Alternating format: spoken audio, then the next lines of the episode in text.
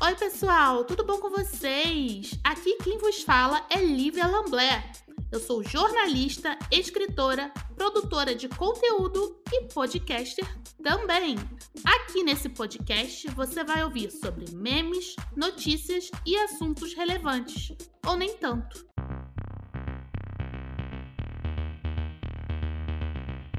Hoje estamos aqui com Edmundo Steffen. Edmundo é professor de filosofia e sociologia e ele cria conteúdo para a internet ligando a filosofia à cultura pop. As threads dele são super badaladas no Twitter e os vídeos dele no YouTube são mega informativos. Edmundo, é um prazer ter você aqui no podcast. Hoje a gente vai falar bastante sobre como inserir a filosofia na cultura pop. Então você já chega aí e Deixe suas redes sociais para todo mundo te seguir. Oi, Lívia, tudo bem? Então, obrigado já pela apresentação, né? E eu crio, né, no Instagram, no Facebook, é, no Facebook não, desculpa, no Twitter, no YouTube. O meu Twitter é Edmundo Steffen 1. É, esse 1 ele ficou porque quando eu fui criar apareceu lá, mas o, o Instagram é edmundo.steffen e o canal no YouTube também é Edmundo Steffen lá, é só achar e se, me, uh, se, se conectar no meu Twitter, tem todas as outras redes sociais lá para seguir, né, no TikTok e tudo mais, mas e eu vou gostar bastante que tá conversando, dá pra gente trocar também ideia lá quem quiser acompanhar. E acho interessante a gente estar tá conversando sobre essa mistura aí, porque, né, basicamente é o que eu realmente busco fazer nas minhas redes sociais. Pois é, pois é. Eu acompanho suas threads, eu acho assim incríveis. E eu quero perguntar para você, começar perguntando: é fácil criar conteúdo sobre filosofia na internet? Olha, fácil não é, sabe? Na verdade, muito vai da minha formação, assim, sabe? Tipo, a uhum. gente, claro, dentro da faculdade não pensava em fazer isso, mas eu sempre busco os filósofos que eu trabalhei durante esses quatro anos, que eu comecei no ano passado fazendo, enquanto eu ainda estava terminando a graduação, né? Eu terminei no ano passado, e aí, é, com a questão da pandemia, comecei a criar conteúdo. E aí eu comecei de um jeito fácil, por quê? Porque eu comecei a criar, eh, eu assisti o filme, e até a primeira postagem que eu fiz foi no Instagram e foi uma conversa de WhatsApp que eu tava tendo é, com um amigo meu. E eu comecei a falar sobre aquele filme O Poço, não sei se tu já assistiu. E, muito bom. E ele tinha muito a ver com um, do, um dos meus projetos de iniciação científica da, da faculdade. Então, assim, eu comecei a relacionar na conversa. Aí esse meu amigo falou, pô, por que, que não posto no Instagram? Aí eu fui lá e postei, sabe? E o pessoal gostou, assim. Aí eu comecei a postar outros, outros, outros. Só que o que, que agora não é fácil, né? Porque as redes sociais te dão uma cobrança, né? Você precisa estar tá postando toda semana, tentar recorrente. E aí isso, na verdade, quebra é, a criatividade também, né? Então, uhum. essa questão do, do trazer o intelectual lá da, da filosofia para cultura pop, você acaba tendo que ter uma demanda mais rápida e isso dificulta, né? É, o que seria fácil seria, ah, beleza, vou postar hoje, aí daqui duas semanas eu assisti um filme, deu aquele clique e fiz de volta. Mas como tem essa cobrança a mais, acaba sendo um pouco mais difícil. E você também tem que ficar muito ligado no que está acontecendo, né? Porque eu já vi você fazendo thread da Anitta, já vi você fazendo thread de série. Então eu, eu te vejo muito conectado com tudo que está acontecendo para conseguir ligar isso com a filosofia. Sim, e assim, e eu gosto de consumir muita coisa diferente, sabe? Eu sou muito eclético em tudo, assim, de cultura pop. Tipo, Legal. eu gosto é, de todos os tipos de música, eu escuto de tudo. Se tu falar assim, ah, tipo, escuta essa música, eu vou escutar. Tipo, não tem assim, nossa, esse gênero não gosto, assim. Não, uhum. vou escutar. E filme, série, eu gosto de tudo, assim. É, o único que eu não assisto é terror, mas de resto eu assisto tudo. E então, tipo, tudo que tá saindo, eu sempre tô me conectando, assim, né? E Acho que isso também é muito bom porque como eu dou aula para é, eh, o ensino médio e para os anos finais do fundamental, ter essa, conecta, eh, essa conexão com o que eles estão consumindo também, é, deixa a aula mais prazerosa, sabe? Porque eu relaciono às vezes, né, com um meme, com é, um filme que acabou de sair e que dá para envolver ele na aula, né? Então eu trago isso pro meu conteúdo, mas é, na verdade o meu conteúdo não sai muito da minha vida, sabe? Porque é o meu dia a dia ali mesmo, tá consumindo conteúdos diversos, e aí a partir disso tá criando as threads, né? A da Anitta mesmo, é, eu tava esperando já, né? Porque o lançamento da música, ela demorou para ser feita, né? Teve todo um processo até sair e eu tava, pô, como é que vai ser essa música? Como é que vai sair? Aí saiu uhum. a música, acho que foi de manhã, né? E aí, meio-dia eu lancei a thread, que aí eu escutei a música umas três vezes assim, eu falei, cara, dá pra relacionar com esse, com esse com esse conceito. E aí fui relacionando e postei, sabe? E realmente, como tu falou, tem que ser uma coisa meio de imediato, né? Porque senão tu perde o timing e a galera já não tá mais interessada naquele assunto, Sim. né? Então tem que meio que aproveitar também isso. E hoje em dia você tem um foco maior é no Twitter ou é no Instagram? E eu vi que o seu canal você meio que deu uma parada. É, o canal deu uma parada assim por dois motivos. Um, porque como eu comecei lá no colégio onde eu trabalho, né, a demanda de vídeo, assim, ficou um pouquinho é, comprometida. Mas uhum. eu vou uhum. voltar agora com essa nova identidade visual que eu tô colocando nas redes sociais, sabe? Eu vi, ficou Aí, bem legal. Ah, obrigado. E aí eu tô só esperando terminar as questões do YouTube pra começar a postar vídeo de volta já com a nova identidade, sabe? Mas a ideia agora é voltar à rotina de vídeos também mas eu posto bastante no Instagram e no Twitter. Normalmente os dois conteúdos se conversam, assim, sabe? Então, assim, por exemplo, eu posto uma thread no Twitter, eu faço uma postagem no Instagram do mesmo conteúdo. Ou eu faço um meme no Twitter e posto no Instagram. Por quê? Porque os meus públicos são diferentes do Instagram Sim. e do Twitter. Às vezes a gente tem a noção assim, ah, beleza, a gente tá no Instagram e tá no Twitter, todo mundo é igual. Não, é, teve gente que eu postava, eu comecei, como eu falei, né, no Instagram. E eu comecei a postar no Twitter porque eu postava só o link no Twitter da, do, do meu Instagram. E a galera falou, pô, eu não tenho Instagram, eu queria saber como que é essas threads. E aí eu comecei a postar no Twitter. E acabou que enganja muito, enganja muito mais no Twitter do que no Instagram hoje em dia. Tanto é que uh, recém bati 10 mil no, no eu Twitter. Vi. é, eu fiquei assim, meu Deus, 10 mil, chegamos. E no Instagram tá penando um pouquinho mais, sabe? Uhum. E aí eu sempre tento conversar, assim. Se você me segue nas duas redes sociais, acaba sendo Claro, o Twitter acaba sendo uma coisa mais pessoal também, porque eu consigo postar mais coisas, né? Outros tweets também.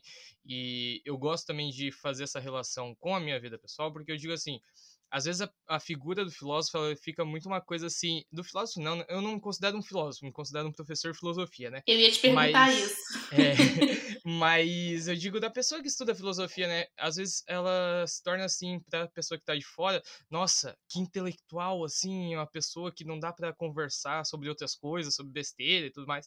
E eu tento trazer isso pro meu dia a dia e dizer, não, eu falo besteira também, eu falo as coisas do dia a dia e dá para tu ler Dostoiévski e tu consumir funk, por exemplo. Entendeu? Tipo, não tem assim, nossa, vou ler só filosofia e não posso consumir é, a cultura popular, sabe? Então, tipo, eu tento relacionar isso na minha vida é, cotidiana. E isso fica mais presente no Twitter do que no Instagram. Eu acho, acho que até tem um reconhecimento maior das pessoas no Twitter do que é, no Instagram, porque eu acho que essa proximidade ela é mais possível, sabe? Concordo. E deixa eu te perguntar, você falou que você não é filósofo, você se considera um professor de filosofia. Qual a diferença para a gente já, já saber de um filósofo para um professor de filosofia? Então, isso é um conceito assim que vários filósofos vão dar várias definições, sabe? Mas na academia a gente tem muito assim da consideração de que primeiro você precisa ter a graduação, né? Porque ah, aí, né, muitos vão dizer, ah, ah mas o Platão não tinha é, curso acadêmico. Mas assim como é, outros matemáticos, né? Como Pitágoras também não tinha, mas hoje, para você ser um matemático, você precisa ter uma graduação em matemática. É, para você ser um físico, você precisa ter uma graduação em física, para você, né? E tantas coisas. Então, assim, nós também consideramos que filósofos, primeiramente, têm que ter a graduação em filosofia. Só que, além disso, ele precisa ter anos de estudo, né, dentro da, da filosofia e também ser reconhecido pelos pares. Então, por exemplo, é, eu não posso me autodenominar um filósofo, sabe? Então, assim, os outros é, filósofos e outras pessoas da graduação vão dizer, ó, oh, aquele, aquele intelectual lá, ele é um filósofo. Porque ele Interessante, não sabia disso. É, a gente costuma ter essa dimensão, assim, sabe? Por quê? Porque aí você entende que aquela pessoa ela realmente tem um pensamento. Porque a filosofia, na verdade, o filósofo, a gente normalmente coloca como é uma pessoa que, a partir dos outros filósofos, criou suas próprias teorias também, sabe? A sua própria análise daquelas obras. Então eu me considero um professor de filosofia porque eu não crio as minhas próprias teorias a partir disso. Não, eu apresento as teorias dos filósofos que já vieram, né, antes e das quais eu aprendi. Mas a gente tem é, basicamente isso de entender assim pelos pares, como eu tive professores que eu e outros consideram como filósofos, né? Então a gente tem pensadores assim que é, mesmo brasileiros que são filósofos, mas normalmente tem essa questão de reconhecimento pelos pares, sabe? Muito legal isso, e é muito interessante porque a gente vê muitas pessoas aí que se denominam filósofos, né? A gente vê pessoas tipo, né, Olavo de Carvalho, que está aí dando aula, se denominando filósofo. O que você acha de pessoas como, como Olavo que estão aí dando cursos? Você não acha que eles deveriam, sei lá, como é que eu vou dizer isso? Eu acho assim, para você se denominar um professor de filosofia como você é, você foi na, na universidade, uma pessoa para dar um curso entre muitas aspas, muitas, muitas mesmo, de filosofia, não deveria também ter uma graduação? É, na verdade, no caso do Olavo mesmo, ele não é nem professor, né? Pois é. Esse que é eu, sei, eu tô ligado, eu só quero jogar a bomba aí pra você. Esse que é o grande problema, porque assim, a gente tem dentro da pedagogia, né, uma questão de a diferença que é, não é que outras pessoas que não sejam formadas em licenciatura não possam educar, né? É, e hum. você tira conhecimento de vários campos, né? Aqui nós estamos trocando ideia, nós estamos é, conhecendo também. Tem conhecimento, não é só dentro da academia. Só que ali eu vejo um problema muito grande, assim, sabe? E até fico pensando de como que ganhou tanta força, sabe? É, mas dele se, se denominar professor e filósofo, sabe? Então, assim, ele tem obras que falam sobre é, Edmund Russell, sobre alguns filósofos, mas, assim, escrever sobre qualquer filósofo, eu, é, eu não precisava nem ter faculdade, eu poderia escrever sobre determinadas obras. Uhum. Mas ser considerado um professor, e principalmente um professor de filosofia, a gente precisa dessa qualificação, sabe? Porque senão você desqualifica todo mundo que fez todo esse, eh, esse percurso. Assim como o engenheiro, né? Eu posso saber construir, é, arquitet é, arquitetar, não, né? É, fazer toda a questão do qual um engenheiro faz sem entrar numa faculdade. Mas assim, uhum.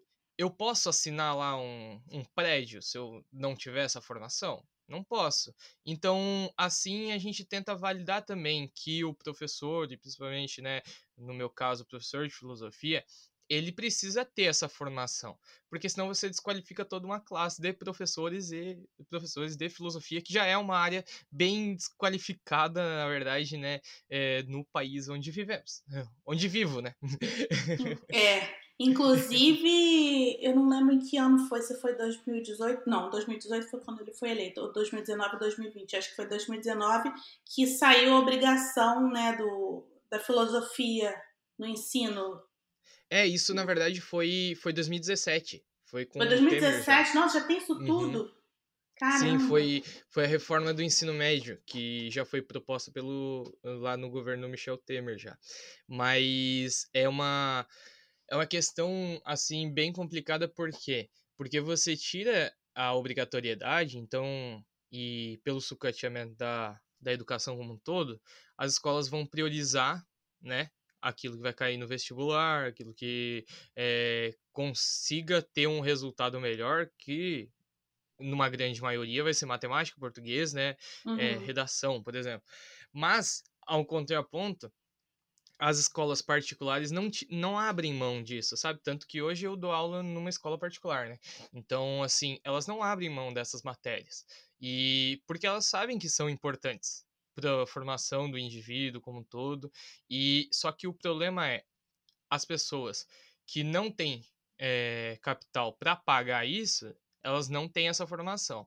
Então elas viram apenas mão de obra, viram uma engrenagem numa máquina porque elas não sabem questionar, elas não sabem perguntar, elas não sabem é, entender o mundo ao redor.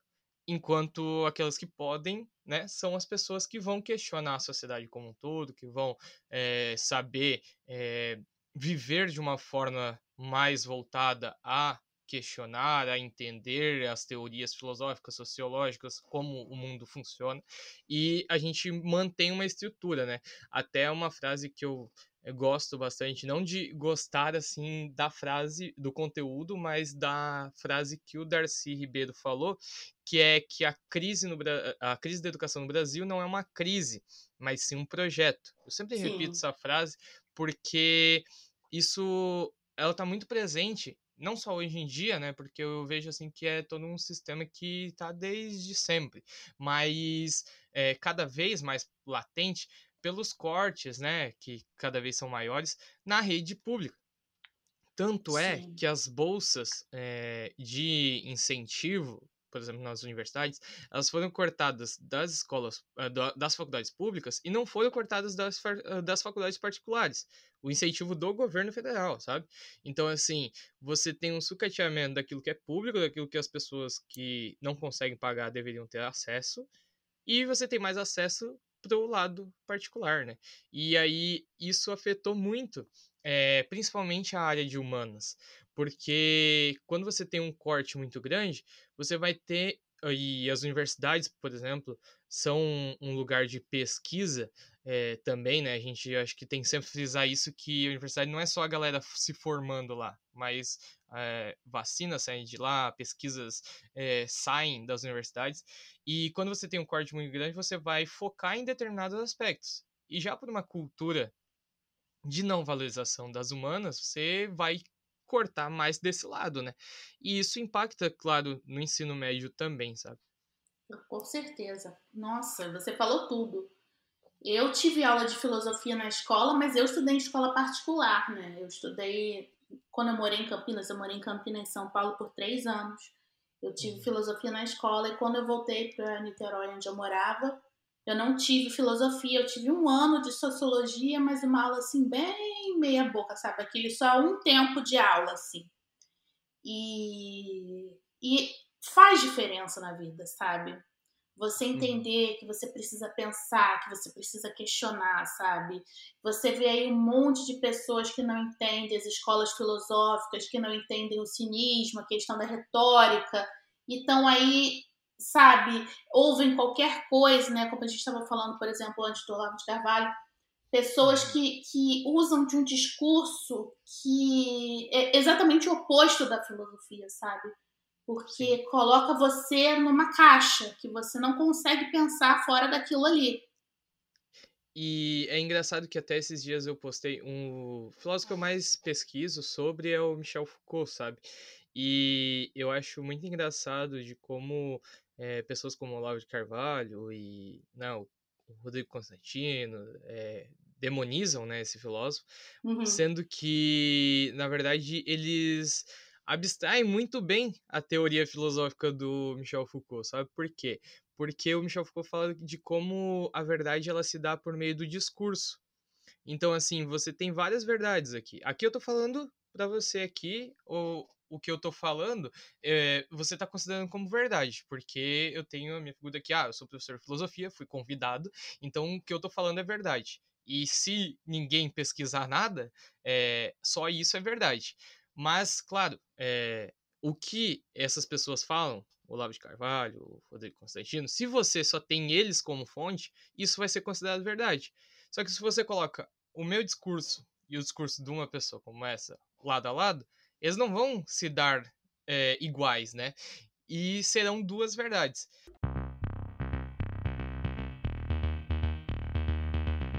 Porque assim, eu acredito muito que é, a extrema-direita, assim como o de Carvalho, Rodrigo Constantino, eles se, ab, eles se abstraem da teoria do Foucault.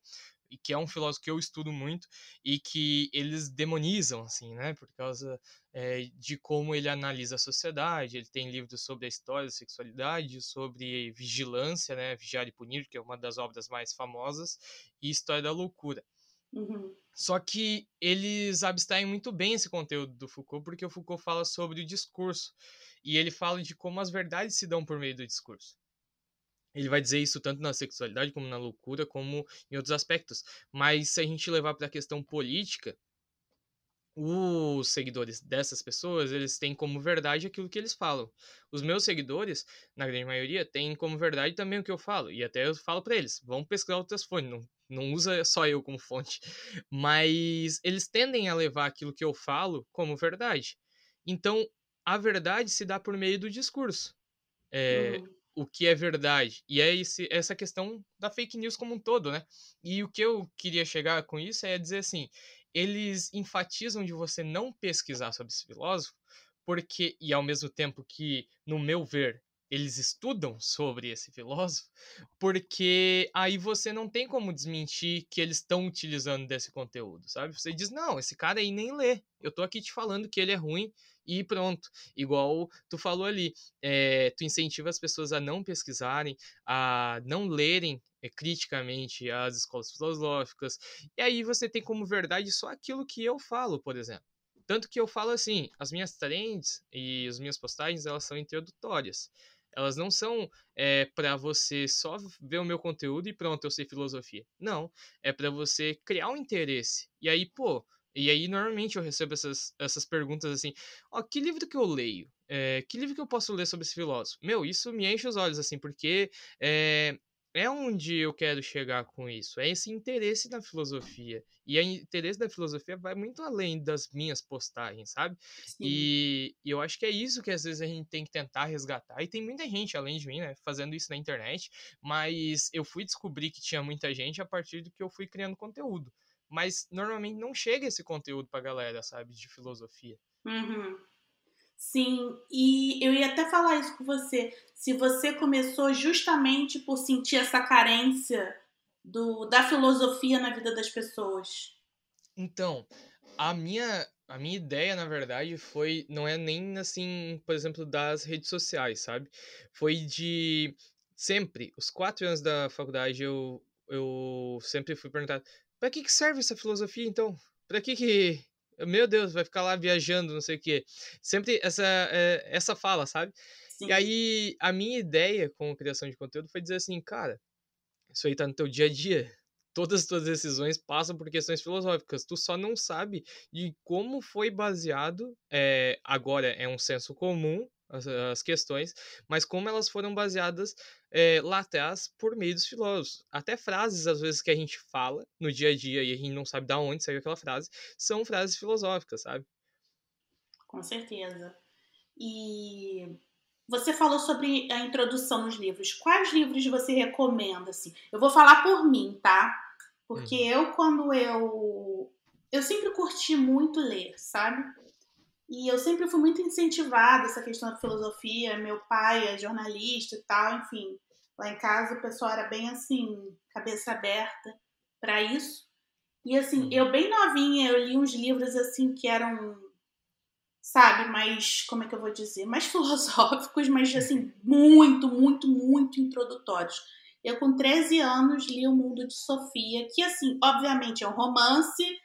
Que não é nada assim filosófico, mas me despertou interesse para o que os filósofos que eles estavam citando naquele livro falavam. E foi a partir dali que eu fui buscar mais, porque eu já li Platão, eu já li Nietzsche, eu já li Descartes, eu já li, sei lá, eu já li Sartre. Então, assim, eu amo filosofia. Eu adoraria fazer faculdade de filosofia. Estou falando aqui com você é um deleite para mim falar sobre isso, porque eu realmente gosto do assunto. E uhum. então conta para mim qual, como que uma pessoa pode começar ou não tem uma maneira de começar? Então, é, é até engraçado porque normalmente eu vejo as pessoas começando por Nietzsche, sabe? E uhum. você acaba perdendo até o que a gente propõe dentro da academia, que é você começar pelos filósofos antigos, Sim. e depois ir se aprofundando. Por quê? Porque o Nietzsche ele vai criticar, por exemplo, Platão. Mas como que você vai entender a crítica que o Nietzsche faz ao Platão se você não leu Platão ainda, sabe? Então, uhum. Então, assim, O Mundo de Sofia eu, eu vejo um livro muito bom, assim, principalmente para adolescentes começarem. Como foi teu caso, né? Tu uhum. falou com 13 anos. É, eu acho um livro, um livro muito bom e muito introdutório para dizer assim, pô, existem esses caras aqui, né, com nome difícil aqui, e dá para eu pesquisar mais sobre eles. Um livro que eu digo que é muito bom se você quer já entender algumas teorias filosóficas é o livro é, Iniciação à História da Filosofia, é, dos pré-socráticos a Wittgenstein, do Danilo Marcondes. Uhum. É um hum. livro assim, e eu assim, ó, não tô ganhando nada, deveria, mas assim, porque o tanto que eu recomendo esse livro, mas é até da editora Zaha, é, não sei como se pronuncia, mas assim, é um livro muito bom, sabe? Porque ele apresenta de forma introdutória os conceitos de cada filósofo dos pré-socráticos até o Wittgenstein, ou seja, ele faz essa linha cronológica. Então você vai vendo, tipo, os pré-socráticos primeiro. O Platão e o Aristóteles, eles pegam dos pré-socráticos ideias para pautar das novas ideias dele. Aquilo que eu falei no começo, né, do como um filósofo, quem que é um filósofo? O filósofo ele pega as ideias dos que vieram antes e pautam novas ideias. Uhum. Então, se você faz esse caminho histórico, fica muito mais fácil de entender a filosofia e também você consegue depois é, criar novas teorias a partir disso, porque você começa do básico, tanto que tem coisa que eu vou dar aula e eu falo assim, gente, só que lembrem-se, Aqui o cara tá 500 anos antes de Cristo. Eu sei que para você isso aqui é óbvio, mas pro cara, ele tá criando essa teoria, sabe? E aí, para mostrar que assim, as coisas saem de um lugar. Por exemplo, o Nietzsche, é um teórico que ele se baseia bastante é o Heráclito, da questão do eterno retorno, e o Heráclito fala que tudo flui, né? E tudo tem um devir. Então, se você lê o Heráclito e aí depois você vai ler o Nietzsche lá na ponta, né, na contemporaneidade, você tem é, um andar ali da filosofia. Às vezes a galera quer cortar isso. Não, vou pro Nietzsche, que é o cara que tá hypado. Mas você tem esse trajeto importante para entender depois as teorias. Por exemplo, o Foucault, que eu, é um cara que, assim, eu gostaria de recomendar demais, dizer assim, ó, gente, começa pelo Foucault. Mas não é um cara fácil, assim, sabe? Uhum. E não é uhum. nem menosprezando quem vai começar a estudar filosofia. É que realmente não é um cara fácil e ele tem base em outros filósofos. Então, se você pesquisa os filósofos antes, quando você vai chegar no Foucault, que tem uma linguagem mais difícil, você já está mais preparado, sabe? É como a casa. Você não começa a casa pelo telhado. Então você tem que fazer a base. Então esse livro eu recomendo muito, assim, sabe? Para quem já tem um pouco de entendimento. Se não, comece pelo livro do, é, o, o Mundo de Sofia. É um livro bom, assim, para quem não tem contato nenhum com a filosofia, eu acho que é um, um bom começo. Aí uma obra assim, ah, pô, professor, eu quero uma obra de filosofia. Uma que eu acho é, legal, assim, de ler é O Príncipe, por exemplo. Sim. Por quê? porque o Platão, Aristóteles, eles têm uma linguagem também mais rebuscada. E o príncipe tem certos momentos, que o Maquiavel, claro, vai falar de uma forma mais rebuscada, assim, diferente, mas, ao mesmo tempo, tem uma linguagem mais acessível e é pautado numa filosofia prática, né? Então, a leitura acaba sendo até mais fácil, se você quer partir realmente de uma obra filosófica. Mas esse livro aqui, é, Iniciação à História de Filosofia, ele vai te apresentar as teorias, é, as principais, assim, e até tem um livro que é da mesma coleção, que é eu acho que é Textos Base de Filosofia o nome, que aí já tem os textos mesmo dos principais ali, dos pré-socráticos ao Wittgenstein, então seria duas obras até para se complementar, sabe? Você lê a teoria e você lê o texto principal daquele filósofo. São, eu acho que isso é bem introdutório, assim, é, uns livros importantes para isso. E o conteúdo que você faz, vamos lá você associa a filosofia à cultura pop. Como que você acha que as pessoas enxergam isso? Porque você está trazendo novos conceitos e nem sempre as pessoas estão muito assim abertas, né? Quando você coloca esses textos, como que é a recepção para você? As pessoas gostam, as pessoas compartilham muito, porque você realmente está crescendo muito. Mas é, é, quem são essas pessoas que estão uhum. chegando até você? Então, normalmente quando eu falo sobre alguma cultura, é, alguma coisa que tá hypada, assim, por exemplo, a música da Anitta, né? Uhum. É, aí não importa o conceito que eu envolva, sabe? Tipo, eu quero apresentar um novo conceito da filosofia que não é tão, assim, tipo, o mito da caverna, que é uma Uhum. coisa que a grande maioria sabe. É, aí não tem problema, a galera realmente compartilha. E normalmente são alunos do ensino médio ou é, pessoas que realmente já passaram do ensino médio e vêm me falar assim, pô, eu queria ter filosofia dessa forma, sabe? Que E legal. que é, e assim, tem pessoas que vieram falar assim, Edmundo, eu nem gostava de filosofia. Aí apareceu tu no meu feed, comecei a consumir e agora eu tô gostando. Me recomenda um livro pra eu poder ler é, de filosofia e tal. E eu acho isso muito da hora, sabe?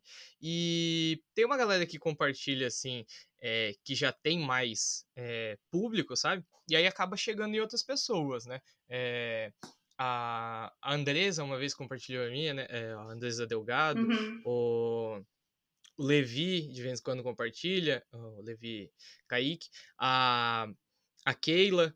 E aí, normalmente, essas pessoas, quando elas compartilham, acaba tendo mais. É, chegando a outras pessoas, né? Que não são da, da bolha ali que já me segue. Mas também, normalmente, quando eu falo sobre algum tema que tá assim. Pulando ali, sabe? Tipo, ah, tá no Trends, uh, tá no, nos Trend Topics, ou, tipo, todo mundo tá falando sobre aquilo, ou é uma coisa muito assim, que nem eu demorei acho que umas duas semanas para fazer uma trend, uma trend sobre a gente esqueci o nome da cantora. A Taylor Swift. Uhum. eu fiz uma uma thread sobre ela e tipo eu demorei umas duas semanas depois que saiu o álbum dela. Então tipo já tinha passado o hype assim sabe? Mas ao mesmo tempo é, como é da Taylor Swift é, teve um alcance bem grande. E assim quando eu vou apresentar um, um dos conceitos que acho que até é, não foi não é tão acessado assim pelas pessoas, mas que teve um bom engajamento foi quando eu envolvi a Andresa Urach com o Kicker, que até isso surgiu numa aula minha, porque eu apresentei com base em músicas, porque essas músicas que eu faço eu levo para aula, sabe? Eu coloco uhum. para tocar na aula assim. Legal.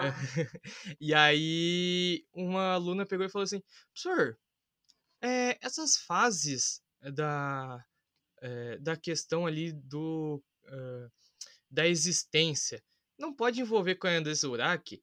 Aí eu, meu Deus, realmente, e fui lá e fiz a trend, sabe por quê? Porque tem o aspecto ali da existência estética, que o Kicker fala, e o Kicker não é um pensador assim muito conhecido.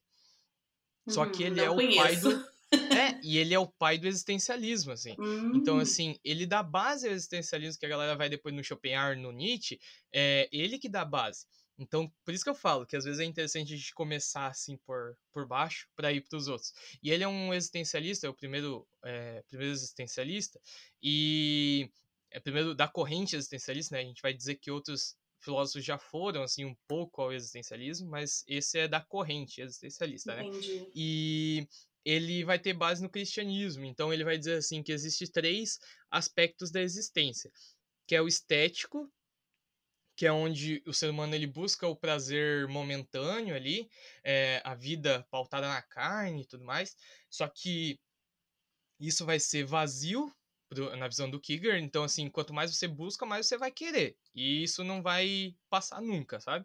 E aí você tem a segunda dimensão, que é a dimensão ética, que é a questão é, de que você tem as regras, você tem a moral, você tem, por exemplo, o aspecto do casamento, você se casa com uma pessoa, você não tem mais aquele, é, aquele aquela busca incessante, incessante por várias pessoas, não, você tem ali é, uma pessoa e você tem aspectos como a igreja para delimitar o que é certo e o que é errado para você, Uhum. e você tem uma terceira dimensão que é a religiosa, que aí é quando você pauta já a sua vida sozinho, sem essa dimensão da igreja, é, pautado na Bíblia, por exemplo.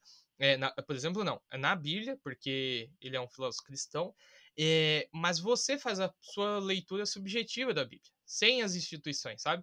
Então são três aspectos. E aí ela, a aluna até relacionou porque Andressa Urach, ela tem lá a Miss Moon, aí depois ela vai para Universal, que aí seria essa dimensão ética, e depois, agora, ela saiu, mas ela diz que ela ainda continua sendo cristã, né? Só que sem estar na igreja. Então, esses três aspectos do qual o Kicker passou. Meu, e essa trend, ela foi, assim, longe, assim, sabe? Mas por causa da Andresa Urach. e até na época estavam falando de volta sobre ela. E aí também bombou. E é um conceito novo, como tu falou, né? É, tu mesmo não, não conhecia, e assim, não é um, um pensador tão é, difundido, mas é importante até para a gente pensar depois o Schopenhauer, o Nietzsche e outros tantos existencialistas. Uhum. Você falou sobre Dostoiévski, que é meu escritor favorito, diga-se de passagem. E eu já ouvi falar dele como eu não sei se ele chega a ser um filósofo. Existem alguns escritores que estão nesse limiar entre a, escrita e a filosofia? Sim, é, a gente chama ainda de literatura, sabe? É, uhum. Na verdade, ele seria um autor existencialista, mas, pro, por exemplo, o Nietzsche fala que ele é o único autor que vale a pena ler. O, ele fala pro, que o Dostoiévski é o, o Dostoiévski é o único autor que vale a pena ler, o Nietzsche. Uhum. Então, assim, ele dá base, né, à filosofia. Mas voltando apenas a esse aspecto assim de formação e tudo mais, mas assim, e como também a obra dele é mais literária, né? Porque, assim, para você ter, por exemplo, filosofia, você tem que ter os conceitos bem difundidos, sabe? A dizer, ah, isso aqui é isso aqui. Isso aqui é, por exemplo, lá, Platão, voltando lá. Tem o mundo das ideias e o mundo sensível. Aquilo uhum. não tá, tipo, é, dentro da literatura do Platão. Não, é bem difundida essa ideia, né, do que é o mundo sensível, do que é o mundo ideal, mas pro o Dostoiévski ele trabalha de uma forma subjetiva esses conceitos, né? Então ele trabalha durante é, no meio da literatura.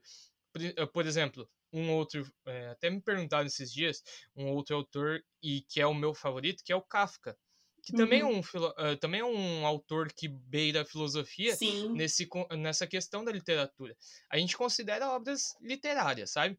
Que nem, por exemplo, o um cara que aí já é filósofo, mas é, ele está mais voltado à literatura, é o Albert Camus. Não sei se tu conhece que. Eu falar. É, então, e ele também, assim, é. Ele já é filósofo mesmo, de formação e tudo mais.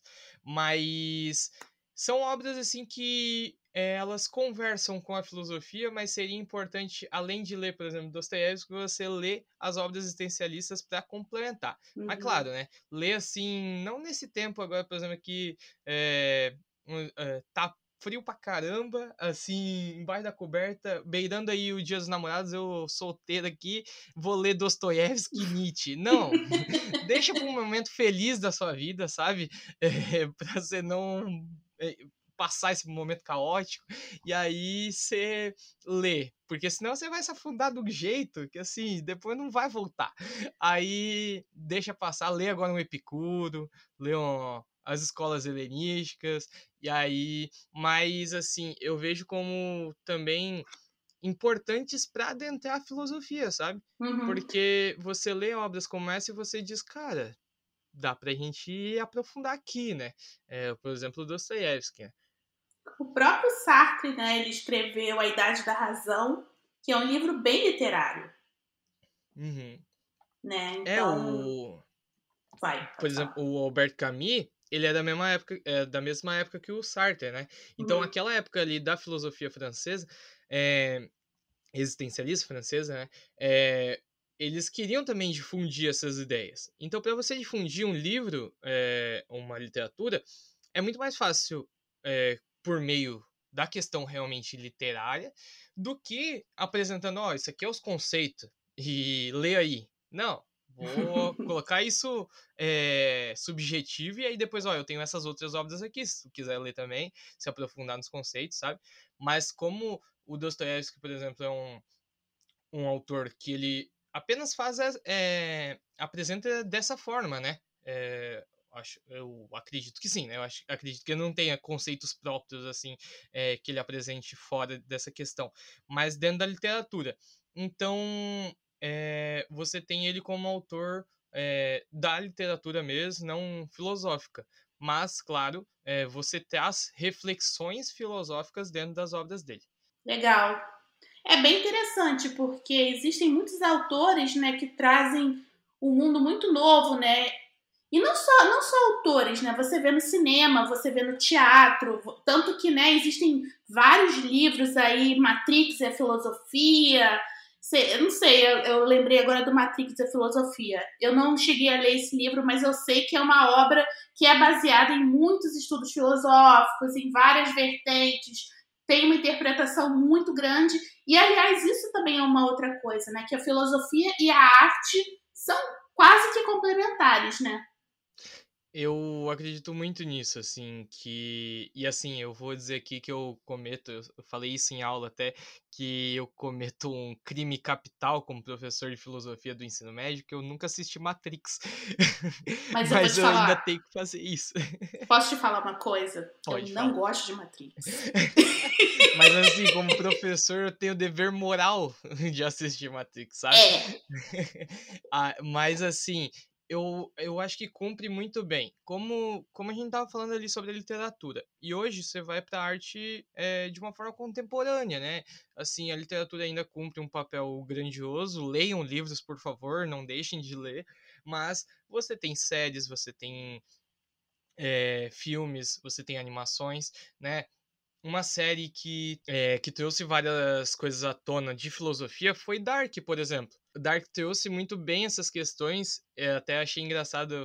Uh, na época, até é, eu namorava e eu conversava com a, com a minha ex-namorada sobre isso. Que era para mim era o básico, sabe? Tipo, não querendo me achar, não era nada disso, mas é porque, tipo, eu já tinha trabalhado aqueles conceitos na faculdade e a galera tava, tipo, nossa, que absurdo isso aqui. E eu tava, tipo, ah, eu acabei de estudar isso. E... mas abriu, assim, pra galera pesquisar, sabe? Tipo, pô, esse tal de Schopenhauer aqui que cita aqui na, no Dark, e aí? Como é, qual que é a dele? Vou lá pesquisar, sabe? Ah, e esse do o Nietzsche? Beleza, o Nietzsche já era um nome difundido, assim, e tal, uhum. mas a teoria em si, né? E aí fala sobre o eterno retorno, que é uma teoria, assim, que eu trabalhei porque, como eu falei, esse é o meu primeiro ano trabalhando como professor, né, de ensino médio. E esse ano, no segundo ano, se trabalha essa questão do existencialismo. Aí é engraçado a cara deles, assim, tipo, nossa, professor, como é que eu vou sair dessa aula aqui e, tipo, todo afetado, assim, o senhor vai chorar? Aí o Nietzsche fala sobre esse eterno retorno, de você viver a vida é, pensando que e se você tivesse que viver essa vida eternamente? É, isso seria é, um peso ou seria uma alegria? Você viver essa vida é, sempre, né? Esse eterno retorno a essa vida que você viveu até aqui, por exemplo, ah, morri agora. Isso que eu vivi até aqui valeu a pena para viver de volta da mesma forma, sem poder mudar nada? Ou eu tô só passando os dias e não vale nada a pena? Então, o Nietzsche traz essa reflexão, né? E que tá por trás dessa questão do Dark também porque é, o Jonas lá, eu não sei se tu assistiu a série. Não, ainda não vi. Não, mas, é, isso não é nem spoiler, né? Porque é o que acontece e já tá é, da galera, que é, tipo, ele volta no tempo lá, né? E uhum. aí, no que ele volta no tempo, ele consegue é, ver ele menor tudo mais. Então, ele vê os fenômenos que já aconteceram da vida dele. E aí, ele percebe de formas diferentes. Mas o que o Nietzsche fala é, pô, você volta lá o que aconteceu, mas você não vai poder mudar esse fenômeno. Você não pode mudar o que já foi. Mas você vai viver de volta. E se você viver de volta, isso vai ser prazeroso ou foi só mais um momento ali e vai ser uma perturbação acontecer isso? Então traz essas reflexões assim dentro do, do da série como um todo e questões, né, até do, é, do Isaac Newton, né, de outros pensadores. O Isaac Newton é um que a gente caracteriza até com pensamentos filosóficos também, sabe? Uhum. Mas, né, pela corrente e tudo mais. Mas são importantes, cumprem um papel importante a série, o filme, para pensar isso. É uma animação recente que eu fiz até uma analogia e que foi uma animação que eu até chorei, que foi Soul. Não sei se tu assistiu. Ah, eu que, adorei. Meu Deus, eu achei maravilhoso, assim, sabe? E também essa questão, assim, de você rever os momentos que você passou, sabe? É, de você refletir, pô, porque assim, é, o que o Schopenhauer, por exemplo, traz é que a vida é um pêndulo que tende do tédio ao sofrimento. Mas o meio desse pêndulo é a felicidade, né? O pêndulo ele vai de uma ponta a outra. Só que a reflexão é, perene aqui do Schopenhauer é Cara, a vida não é um morango. A vida tem dificuldades. A vida tem momentos de tristeza. E se você entende que a vida é assim, você vai aproveitar de uma forma melhor. Porque você não vai querer estar feliz 24 horas por dia. Você vai aproveitar melhor aquele momento que você está feliz. Então, assim, é, colocam o Schopenhauer como um pessimista, mas eu não tento ler ele como um pessimista, mas sim um realista. Dizer assim, cara, acorda. tua vida não vai ser os 15 minutos que tu vive no store. A tua vida tem 24 horas. E ali o Soul, o cara fala, o cara vive ali, tipo, momentos ruins, mas ele volta aos momentos bons e pensa, pô, cara, esse momento aqui foi tão simples, mas mesmo que foi tão simples, foi tão prazeroso, sabe? Então, essas reflexões, assim, pro dia a dia que também a filosofia traz e que faz parte do nosso dia a dia. Então, terminamos aqui dizendo que Soul é praticamente um conceito do eterno retorno de Nietzsche. Olha só. e pra, para mais informações, é, entre lá no meu Twitter e leia a thread inteira.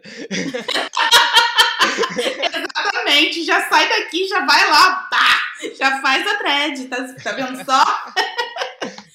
Cara, eu amei, sério, eu amei tudo que você falou. Eu acho que você tem que vir muito mais vezes aqui pra gente bater esse papo, porque como eu te falei, eu amo filosofia, sou apaixonada pela filosofia, no sentido literal da palavra filosofia, né? Que é o amigo da sabedoria. Aprendi isso na escola com o meu professor de filosofia, tá vendo? A gente não esquece essas coisas, tá vendo só? Sim. E. e... Diga. E eu agradeço, assim, também que tu me chamou, e claro, com certeza eu volto mais vezes pra gente falar mais ainda sobre filosofia, viu? Beleza, então deixa mais uma vez suas redes sociais pro pessoal te seguir, tá bom? Aham. Uhum. É, no Twitter, é Edmundo Stephen 1, né? Stephen S-T-E-F-F-N. É, e aí no Instagram é edmundo.stephen. No YouTube vou voltar e na Twitch também irei voltar. No YouTube é Edmundo Stephen e na Twitch é Prof. Edward. É Word Edmundo. É, e aí, gente... basicamente, são essas redes sociais. A gente tá cheio de rede social, né? Isso uhum. daí, hoje em dia, para quem é criador de conteúdo, né, Edmundo, não pode ficar longe das redes sociais. É Sim. difícil. É duro. É. O criador de conteúdo sofre. É. Bastante. Mas olha, gente, muito obrigada por vocês terem ficado até aqui. Mais uma vez agradeço ao Edmundo por ter conversado aqui comigo. E é isso. Me sigam nas redes sociais. Eu sou Lívia Lamblé com T mudo no final em todas as redes sociais, Twitter, Instagram, TikTok, tô no YouTube, mas enfim, estou dando um tempo do YouTube também. Acho que nessa época aqui de, de pandemia muito louca, tá todo mundo dando um tempo do YouTube. Exatamente. Exatamente. Então é isso, gente. Um beijo e até a próxima semana.